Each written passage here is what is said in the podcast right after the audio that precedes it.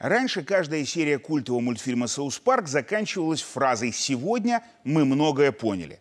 С этого, дорогой зритель, сегодня и начнем. Тем более, что за последние дни мы и вправду многое поняли. В частности, про глобус и сов. А именно, если натягивать недостаточную по размеру сову на глобус, возможны два исхода. Первый, если сова упругая – Тогда в какой-то момент ее силой противодействия вырвет из рук натягивающего, и птица стартует по вектору от глобуса, то есть в космос, где и смешается с орбитальным мусором, который немилосердно разорвет ее при столкновении в дребезге напополам.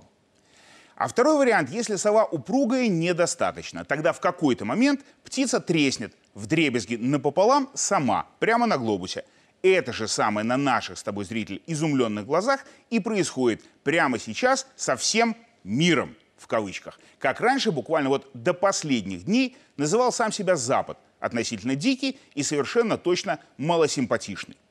Свидетельством чему и стали саммиты, то есть встречи на самом верху глобуса стран Г-7 и пассивно-агрессивного блока НАТО, того, который с розочкой ветров в волосатой лапище. На них и выяснилось из первых рук буквально, во-первых, что Г-7 – это более-менее 777 миллионов людей, пытающихся, как в 19 веке, рулить остальными колониями, а вовсе не весь мир. А во-вторых, узналось, что США и шестерки, а также НАТО, они все за войну. А вот остальной, таки весь мир, слегка против. И потому сова Запада мелковата и на глобус больше не налазит а будучи еще и совершенно закостенелый, уже трещит. Того и гляди, бдыщ. Когда? К сожалению, поживем, точно увидим. А потому глобальная тема мною, Глебом Лавровым, будет для тебя, зритель, еще и не раз дополнена. И начало вот прямо сейчас. Трое собрались в дремучем лесу, больше в Союзе никто не живет. Так в 91-м заканчивалась одна интереснейшая эпоха и начиналась наша – а вот в нашем, текущем от жары году, эпоха начинает заканчиваться с того, что в лесах ФРГ собрались сразу семеро, и отсутствие результата не заставило себя ждать. Члены Г7 договорились, например, что будут покупать российскую нефть, но только по ценам, которые удовлетворяют членов, то есть почти даром. При этом, во-первых, собравшиеся так и не смогли сформулировать, как уговорить на это Россию, а во-вторых, вообще без понятия, как заставить таки весь мир не покупать у России нефть по нормальным ценам, пока она не согласится продавать черное золото за бесценок на Запад. А еще как уговорить других нефтяников и страховщиков в этой афере поучаствовать. Ну и самую черную мысль, что Россия вообще откажется, не произносили вообще, но громко думали – также невеликолепная «семерка» призадумалась, как бы запретить России еще и золотом торговать. Но тут даже бредовых идей у недобрых саммитян не возникло. Настолько, что эту проблему, к печали главного саммитянина Байдена, решили пока не решать. Из-за чего мощный старик, отец русской и не только демократии, ну, в смысле оппозиции, и особо приближенный к государю Паркинсону, расстроился и покинул Г-7 минус один до срока – якобы из-за погоды, а то туман у них там, не иначе как в головах.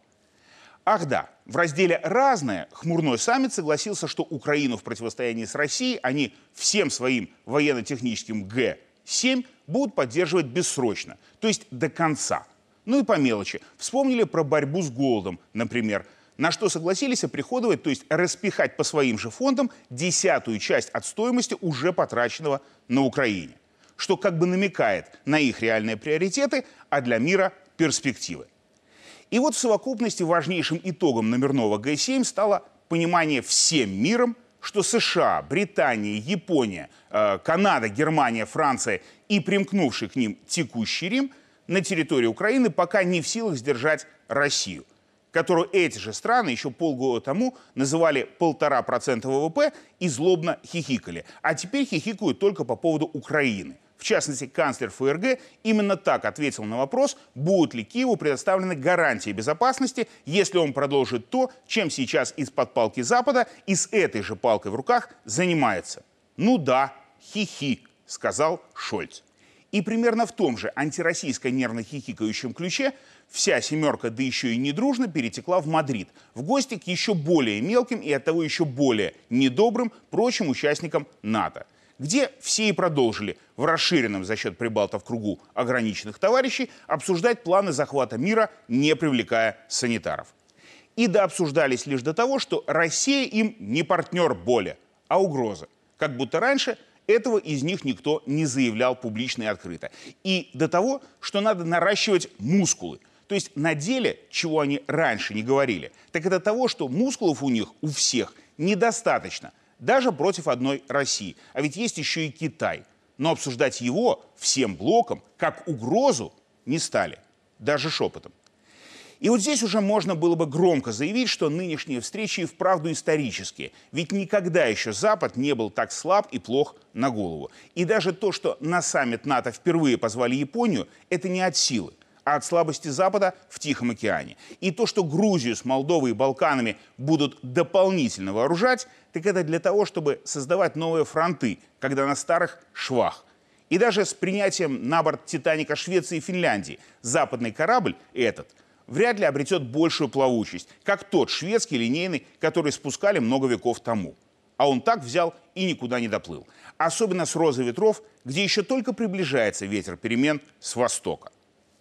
Но здесь отдел мировых давай, зрители, возьмем курс к региональным, а именно все ж к Украине, которую так долго обсуждали, когда осуждали Россию, что окончательно стало ясно. И один, и второй саммит Украину решили кинуть. Ведь раньше намекали, что примут к себе. Потом обещали защищать. А теперь максимум обещают накачивать оружием, пока у нее хватит сил держать его в слабеющих руках. А потом уже все равно кинут. Как скандинавы кинули курдов, как Запад кидал всех своих партнеров и всегда.